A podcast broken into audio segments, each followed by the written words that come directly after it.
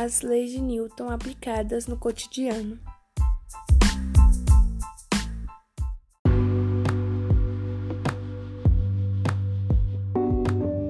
Podemos aplicar a primeira lei de Newton, conhecida como inércia, quando usamos um carrinho de supermercado.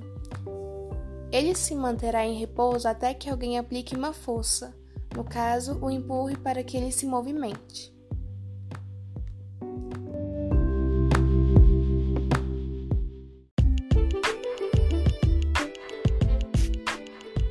Podemos aplicar a segunda lei de Newton também conhecida como princípio fundamental da dinâmica, quando, por exemplo, usamos um, duas bolas, uma de boliche e outra de futebol.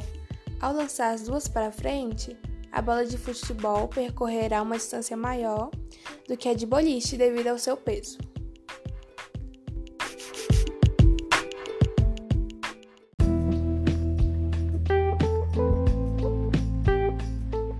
Nós podemos aplicar a terceira lei de Newton, também conhecida como princípio da ação e da reação, quando jogamos vôlei.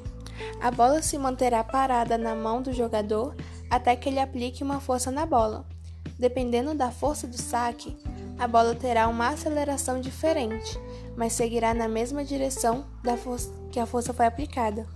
Quando o jogador de vôlei faz um saque, ele dá um tapa na bola e a bola reage com a mesma intensidade da mão do jogador.